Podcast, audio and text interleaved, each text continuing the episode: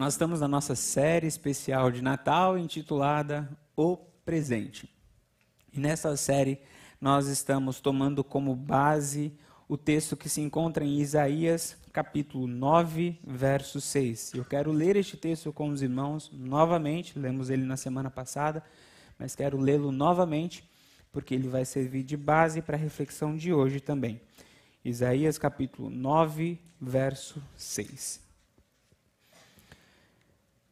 Diz assim a palavra de Deus: Porque um menino nos nasceu, um filho se nos deu, o governo está sobre os seus ombros, e o seu nome será Maravilhoso Conselheiro, Deus Forte, Pai da Eternidade, Príncipe da Paz. Vamos ler junto este texto?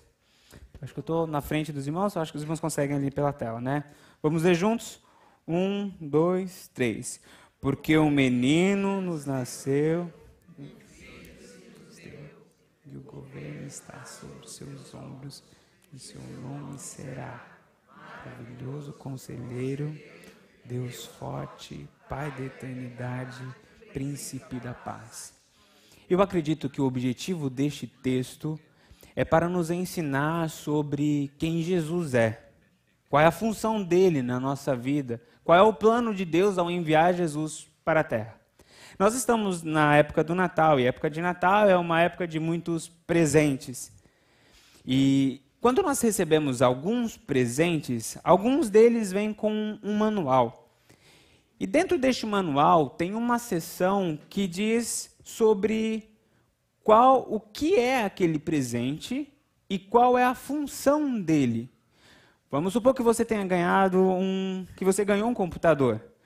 Uma parte do manual vai dizer: este é um computador dessa forma, esta é a placa que ele tem, este é o processador que ele tem, este é o sistema operacional dele, e as funções que ele pode realizar são essas, essas, essas e essas.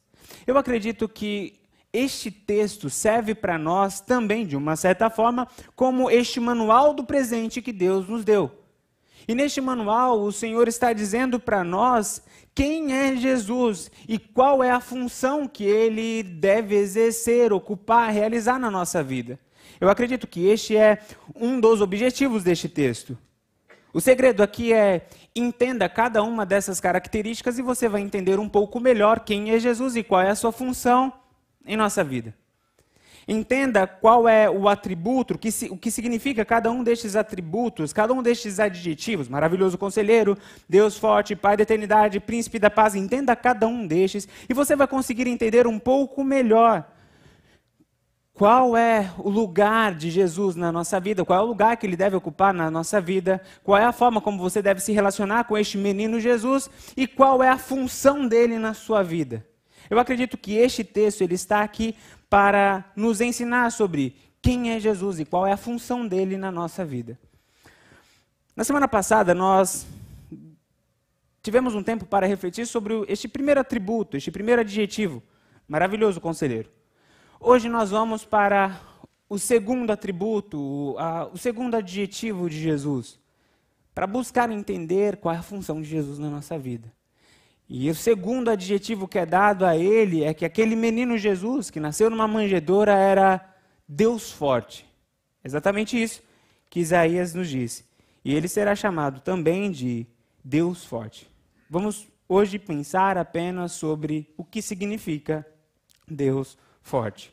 Vamos começar entendendo primeiro o que significa dizer que Jesus é Deus. A palavra que é usada aqui para falar que Jesus é Deus, essa palavra Deus no hebraico é El. Essa palavra é a palavra que é usada para se referir ao único Deus, ao Deus verdadeiro. Quando Isaías está dizendo que Jesus é Deus, ele está dizendo: Jesus é o Deus único, é o Deus verdadeiro, não é qualquer Deus. Não é o Deus de pequena instância, não é o Deus de barro, não é o Deus de prata, não é o Deus que é feito por mãos humanas, não, é o o Deus, é o Deus único, é o Deus verdadeiro, é o El. Esta palavra El é a palavra que é usada também para os nomes expandidos de Deus. El Elion é o Deus que está acima de tudo, é o Elohim, é o Deus que vê tudo, é o El Shaddai, o Deus Todo-Poderoso, é o El Yeshua, o Deus Salvador, é o Emmanuel, é o Deus conosco. Quando Isaías está falando sobre quem era aquele menino, ele está dizendo: Este presente que eu estou dando para vocês, que o Senhor está dando para nós, é o próprio Deus, é o El, é Deus. O que Isaías está fazendo? Ele está dizendo para o povo de Israel: o menino que vai nascer entre vocês é aquele Deus que vocês ouviram falar, que fez grandes maravilhas no passado. Ele é este menino. Este menino que está nascendo entre vocês é o Deus dos seus pais, que vocês ouviram falar há muito tempo atrás e conheciam apenas de ouvir falar. Este menino é este Deus. Este menino é o Deus das alturas, é o Deus que tudo vê, é o Deus todo-poderoso, é o Deus que salva, é o Deus conosco. Este é o menino que está nascendo entre vocês. O que Isaías está fazendo aqui é deixar o povo saber que iria nascer entre eles o Deus. Para que quando eles olhassem aquela criança, para quando eles olhassem aquela manjedora, eles conseguissem enxergar e reconhecer que ali estava nascendo o Deus dos deuses, o Senhor dos senhores, o poderoso Deus. Vocês se lembram que eu disse no começo da mensagem que entender estes adjetivos, entender estes atributos nos ajudam a compreender melhor qual é o lugar que Deus deve ocupar na nossa vida, qual é a forma que nós devemos nos relacionar com Jesus e qual é a função dele na nossa vida. Eu disse isso logo no começo. Bom, vamos entender isso agora. Quando ele está dizendo que Jesus é Deus, ele está alinhando o nosso o lugar dele na nossa vida. Quando ele está dizendo, olha, este menino que está nascendo, ele não é qualquer um, ele é o próprio Deus. Ele disse isso para que nós, ao olharmos para Jesus hoje, nos nossos dias, para que o povo de Israel, quando olhasse para Jesus naquela manjedoura, soubesse exatamente qual é o lugar que Jesus deveria ocupar dentro da vida deles, dentro da história deles. Ele não era qualquer um, ele era o próprio Deus. Foi dito isso para que a raça humana, para que os judeus, para que nós hoje, não subestimássemos Deus, não subestimássemos, não subestimássemos Jesus, não colocássemos ele em uma categoria abaixo da que ele deve estar. Jesus é Deus, Jesus não é um filósofo. Uma pessoa que a gente pode apenas extrair ideias e pensamentos bons, lógicas, princípios legais. Jesus não é apenas um filósofo. Jesus não é alguém que tem apenas uma história triste, uma história inspiradora para a gente se lembrar apenas em momentos, em festas em situações e datas comemorativas e temos ali algumas emoções e alguns sentimentos. Não, Jesus não é apenas alguém com uma história legal e inspiradora. Jesus não é um líder político de onde eu, qual eu me aproximo para extrair dos meus posicionamentos de direita ou de esquerda. Não, Jesus é muito mais do que tudo isso. Jesus é muito mais do que um filósofo. Jesus é muito mais do que alguém com uma história bonita. Ele é muito mais do que um líder religioso. Jesus é Deus. Este é o brado que Isaías dá para a nação de Israel, e esse é o brado que Isaías está dando para nós por meio deste texto, para que a gente possa olhar para Jesus e reconhecer Jesus como Deus. Isso alinha a nossa forma como nós entendemos ele na nossa vida, qual é o lugar que ele deve ocupar. Ao dizer que Jesus é Deus, Isaías está nos dizendo que ele deve ocupar o primeiro lugar em nossa vida. O ensino bíblico é este: que o Senhor deve estar acima de todas as coisas. Amarás o Senhor sobre todas as coisas e o próximo como a ti mesmo. A palavra de Deus nos ensina, ela deixa isso muito claro quando nos diz: buscar em primeiro lugar o reino dos céus e a sua justiça, e as demais coisas vos serão acrescentadas. Ao dizer que Jesus é Deus, Isaías está nos dizendo: Jesus tem de ter o primeiro lugar na vida de vocês, porque afinal de contas, ele é Deus, ele é o centro. Quando nós compreendemos que Jesus é Deus, a mensagem que nos é dita é que ele precisa ocupar o primeiro lugar da nossa vida. E é importante que a gente saiba de maneira muito prática o que significa isso. Porque dizer que Jesus é o primeiro em nossa vida não é apenas tomar a decisão de falar isso.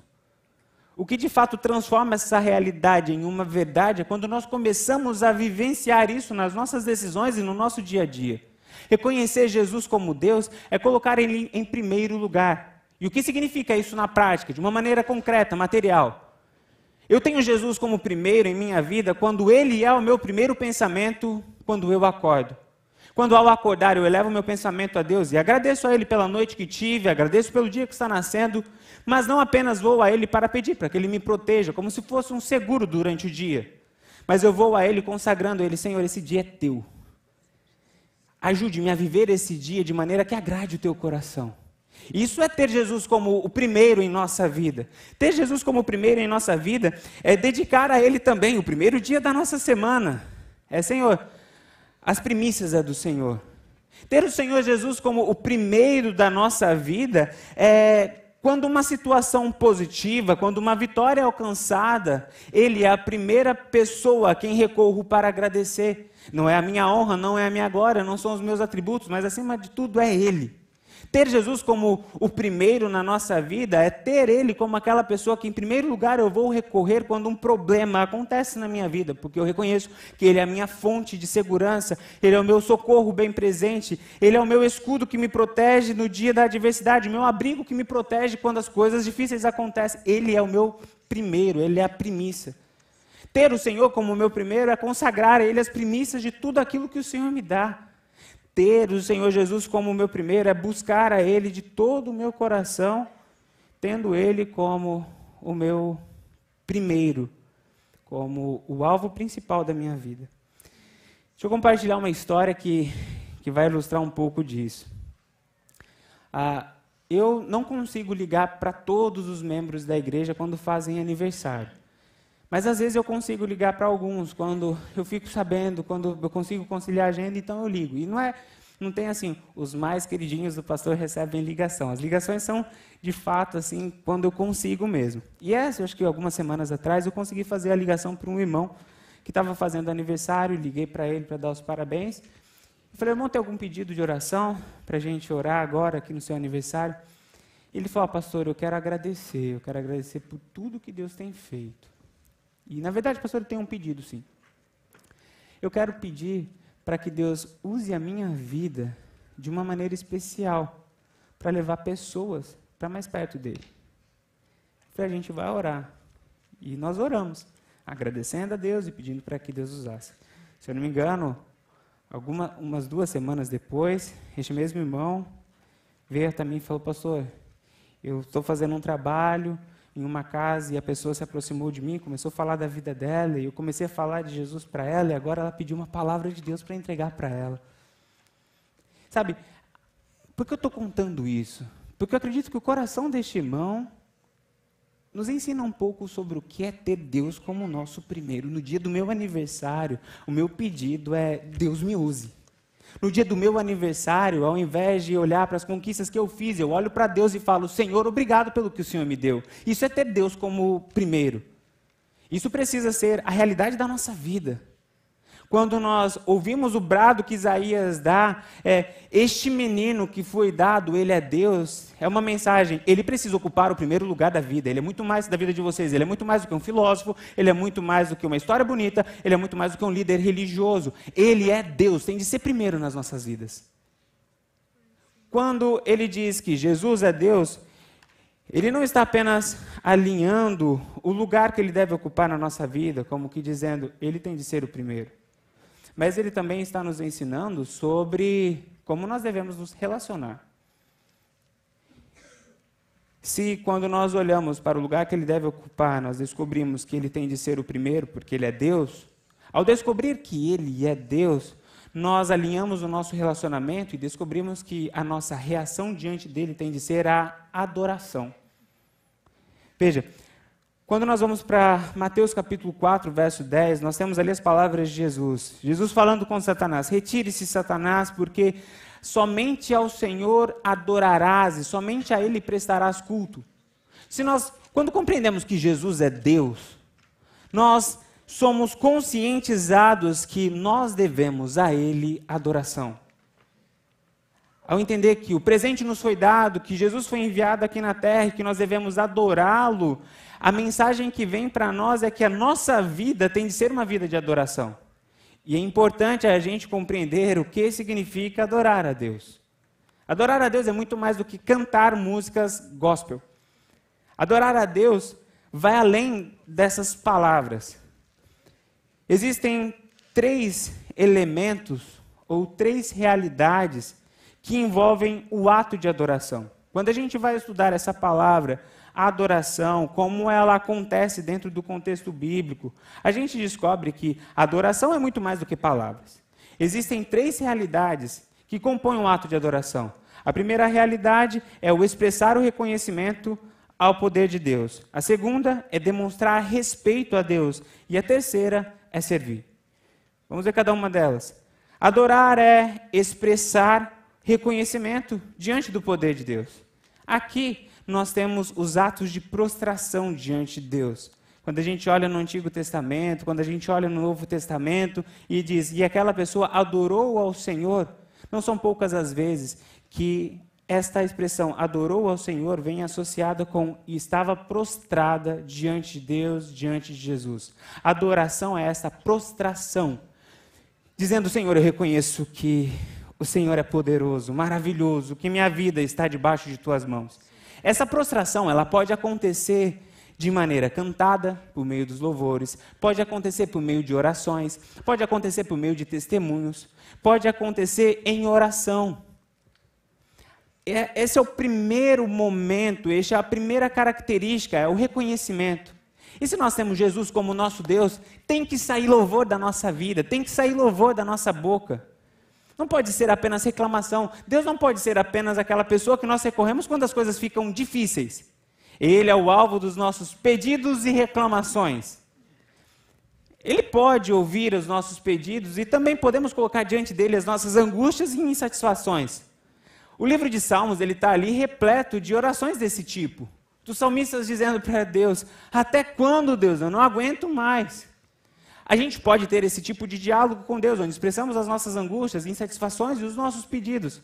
Mas não pode faltar na nossa boca louvor e adoração.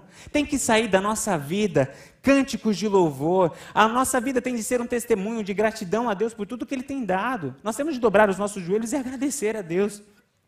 E fazer isso não apenas da boca para fora, mas fazer com todo o nosso coração. Porque Ele é Deus, Ele é digno de ser adorado. A nossa vida tem de ser repleta de adoração, a nossa vida tem de ser uma canção ambulante. Temos de andar pelas ruas, andar no nosso trabalho, e as pessoas precisam ver e ouvir os louvores através da nossa vida, através dos nossos testemunhos, através da nossa decisão. Isso é adoração. Mas a adoração não para por aí.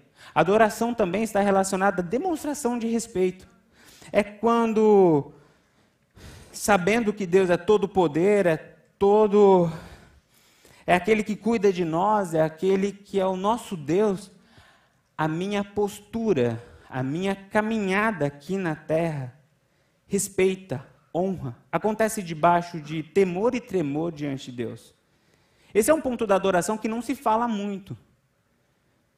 Mas isso é também adoração. Veja, Isaías capítulo 29, verso 30 diz: Com os lábios vocês me louvam, mas o seu coração está longe de mim. Aqui é, é, é o confronto. Olha, vocês estão falando muito bonito, mas tudo que está dentro de vocês, o que está saindo de vocês na prática, nas atitudes, estão indo contra tudo aquilo que vocês cantam. E isso não agrada o meu coração. Deixa eu ler um texto que ele é bem interessante, fala muito sobre essa questão da honra por meio das nossas atitudes, relacionando isso ao respeito. Ele está relacionando isso à adoração. Está em Jeremias capítulo 7, a partir do verso 1.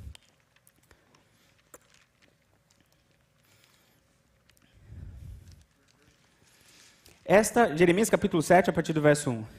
Esta é a palavra que veio a Jeremias da parte do Senhor. Fique junto à porta do templo do Senhor e proclame esta mensagem. Imagina, Jeremias está lá na porta, o pessoal está chegando para adorar, e essa é a mensagem que Deus mandou Jeremias entregar para o pessoal que está chegando no culto.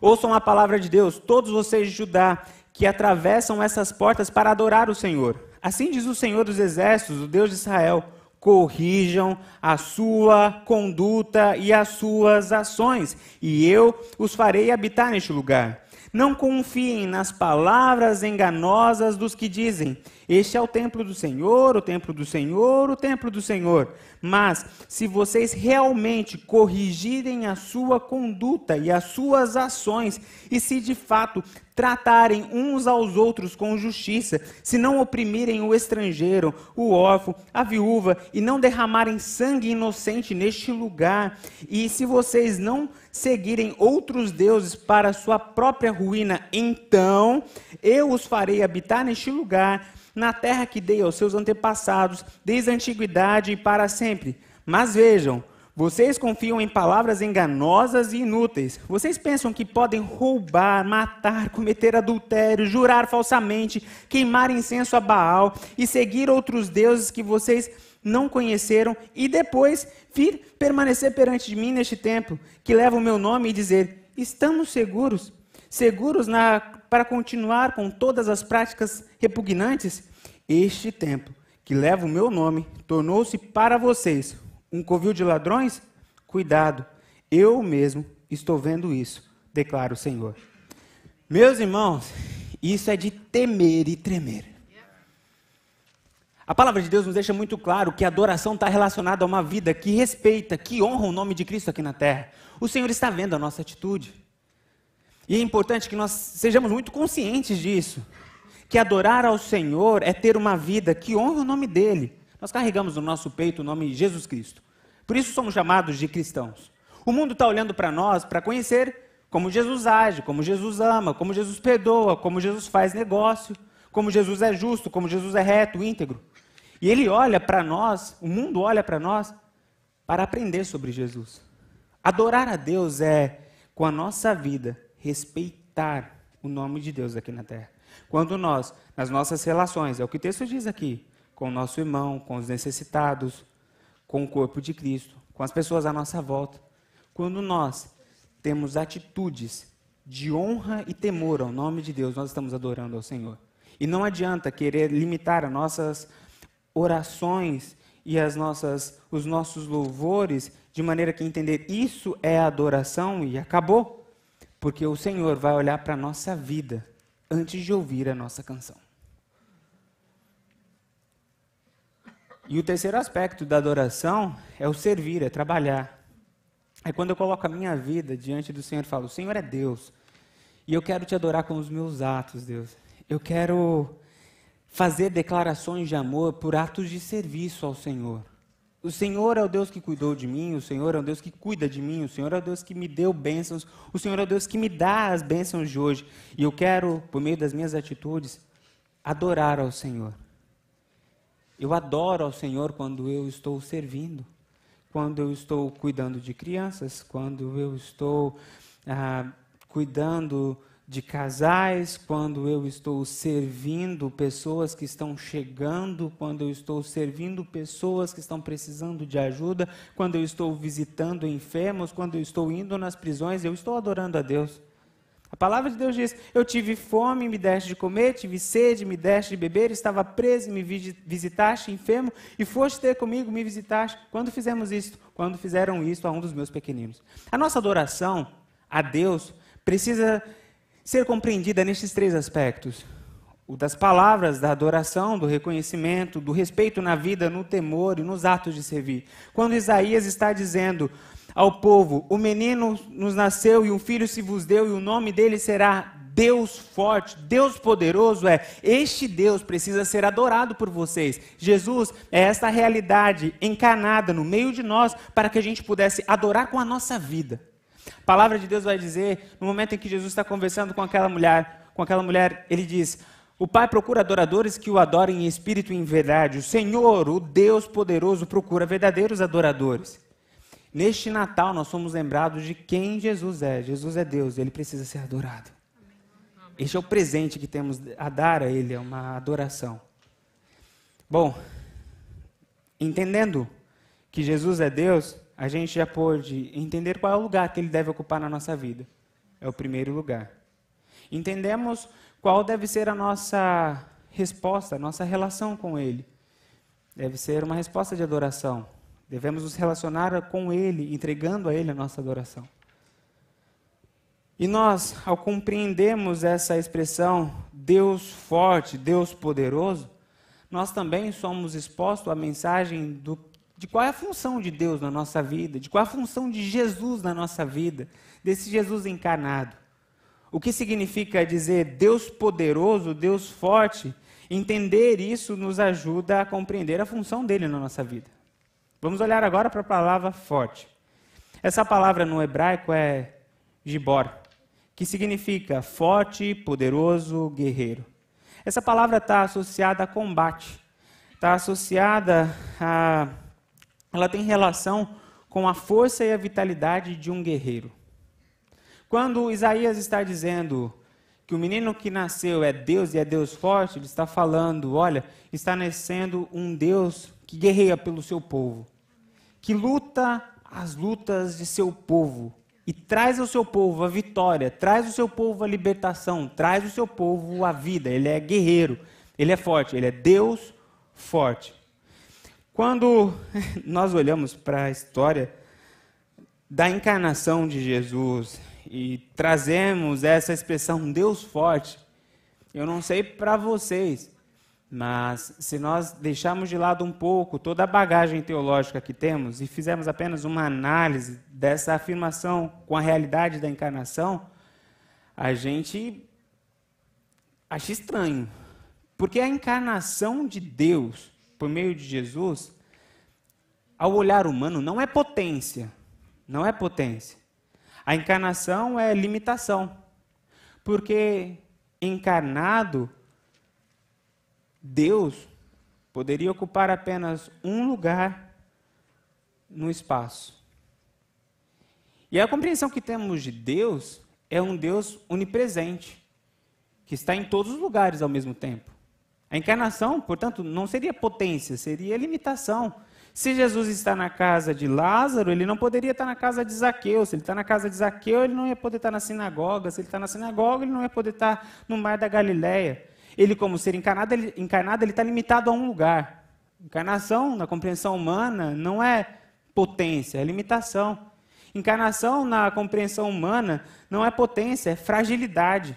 Ele ia vir em carne e osso. Em carne e osso, ele ia sentir fome, sede, sono.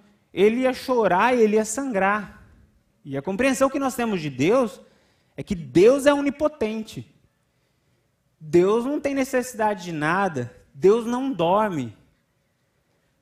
A compreensão humana, a encarnação, não é potência, é fragilidade.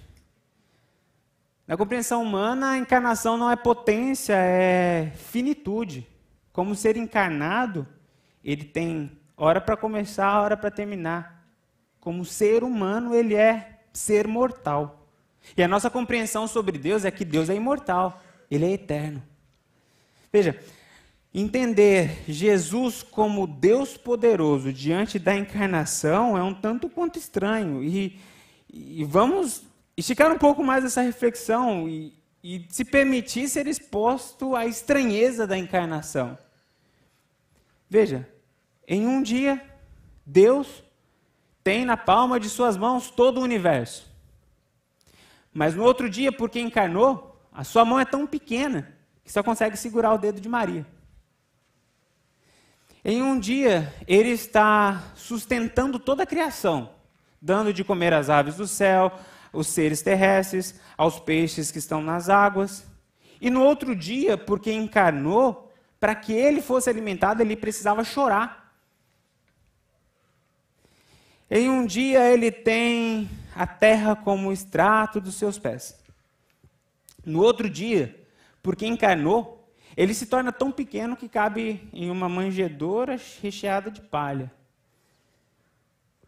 Veja, como assim? Deus Todo-Poderoso é um menino. Na perspectiva humana, a encarnação não é potência, é impotência. Mas na perspectiva de Deus, a lógica é invertida. A lógica é completamente diferente. A encarnação é potência.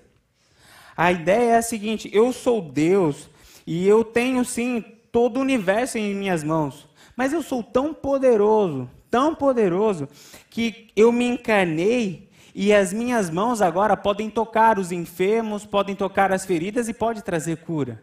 A ideia aqui é a seguinte: as mãos que eram ah, de carne e osso se encheram de poder e agora libertam e agora curam e trazem transformação.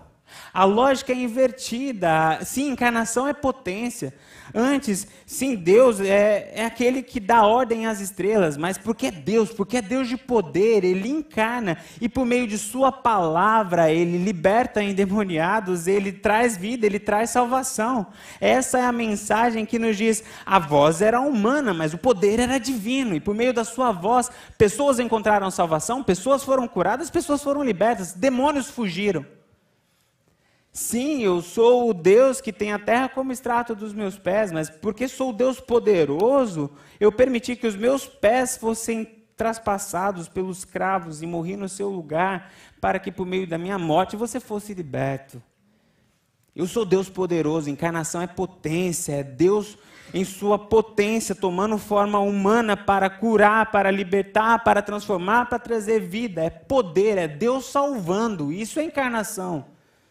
É o guerreiro forte, valente, entrando na nossa guerra humana, no nosso drama humano, lutando a nossa luta, para que nós pudéssemos desfrutar da vitória dele por meio de Jesus Cristo. A encarnação, na perspectiva humana, é Deus, na, na perspectiva divina, é Deus descendo à terra, pisando na poeira deste mundo, andando na rua, nas ruas de lama dessa terra, se tornando barro como ser humano, para que então pudesse nos tirar do lamaçal do pecado. Isso é a encarnação. É poder, é potência. Veja, a, a encarnação não diminuiu o poder de Deus, muito pelo contrário. Ela mostra a grandiosidade de Deus. E a beleza da encarnação é que ela não diz apenas sobre o poder de Deus sobre nós. Ela diz da realidade do poder de Deus em nós para nos libertar e para nos dar a vitória. Uma das curiosidades desta palavra, que nos ensina muito sobre esta verdade de Jesus, é que enquanto a palavra que é usada para falar sobre o poder de Deus é Gibor, existe uma outra palavra que é derivada da mesma raiz, que é usada para falar sobre o poder do homem, o poder humano, que não é Gibor, mas é Geber. Essa palavra é usada para falar do homem forte, do homem valente, do homem maduro, do guerreiro forte. Mas o que é mais belo é que esta palavra ela é usada para se referir não a homens autossuficientes, que acreditam na sua própria força, mas aqueles que acreditam na força de Deus. O forte, o valente, o que vence a guerra, o ser humano que avança, que consegue se libertar dos seus inimigos, é aquele que confia no Deus poderoso. Sabe, quando a gente olha para este brado de vitória, para essa proclamação de Isaías, o que ele está nos ensinando é que o menino que viria, Jesus, é Deus poderoso. E eu quero terminar essa mensagem, eu quero terminar essa reflexão, dando a você a oportunidade de pensar, de refletir sobre como está o seu relacionamento com Deus. Como está o seu relacionamento com Jesus? Sabe, hoje, a partir da palavra de Deus, nós fomos desafiados, convidados a colocar Deus em primeiro lugar, a ser Ele o nosso primeiro pensamento, ser Ele aquele que nós recorremos para pedir ajuda, ser Ele o alvo do nosso desejo de agradar, aquele que mais queremos, mais ansiamos. Na mensagem de hoje, nós fomos expostos à, à mensagem que temos a responsabilidade de adoração. E adorar é cantar, é respeitar, é servir a Deus aqui na terra. Mas também fomos expostos à mensagem que Jesus liberta. E sabe, eu acredito que tudo que a gente vivencia nessa data de Natal, ela também tem um objetivo. Além do, dos encontros, além do tempo de descanso, além do tempo de festa, é também um tempo de nós renovarmos nosso, os nossos votos com Deus. É tempo de nós pararmos um pouco e ver como que a gente está caminhando com o aniversariante. Sabe, é tempo para saber como ele, o que ele tá, qual é o espaço que ele está ocupando na nossa vida. É tempo para a gente avaliar também o que nós estamos oferecendo a Ele na nossa caminhada, no nosso dia a dia. Porque afinal de contas, nós somos expostos ao milagre do Natal. Mas este tempo também é tempo de nós nos lembrarmos do poder de Deus. Sabe? E às vezes, quando chega o final do ano, a gente está vazio de força. Parece que acabou toda a nossa energia. A gente começou o ano, às vezes, fazendo várias promessas. Eu vou perder não sei quantos quilos, eu vou parar de xingar no trânsito, eu vou fazer isso, vou fazer aquilo, vou começar a servir na igreja, vou começar a fazer aquilo. E muitas vezes a gente chega no final do ano e a lista do, de desejos do ano, de projetos, de objetivos, de algo, às vezes não foi cumprida. E pior, a gente chegou no final do ano sem realizar os bons propósitos, princípios que colocamos no começo do ano e além de chegar sem ter feito isso, a gente chega esgotado. E o sentimento que brota no nosso coração muitas vezes é de impotência. E no Natal nós somos expostos ao Deus poderoso. E aqui eu quero dizer para você: Deus tem poder para te ajudar. Deus tem poder para te ajudar a se libertar daquilo que você está lutando há muito tempo porque ele veio aqui na terra para te salvar. Ele é Gibor, Deus poderoso, guerreiro valente. E a tua vitória não está na força do teu braço, a tua vitória está em segurar na mão deste Deus e enfrentar todos os seus inimigos, e enfrentar todas as suas lutas. Este é o nosso Deus. Eu quero terminar a mensagem de hoje cantando. Quero convidar a equipe de louvor aqui. E eu quero que quero dar a você a oportunidade de transformar esta canção em uma oração, em transformar essa oração em um pacto diante de Deus. Quero dar a você a oportunidade de fazer essa revisão de vida diante de Deus, e perguntar como, qual é o lugar que Deus está ocupando na sua vida, como está a sua vida de adoração, e também olhar para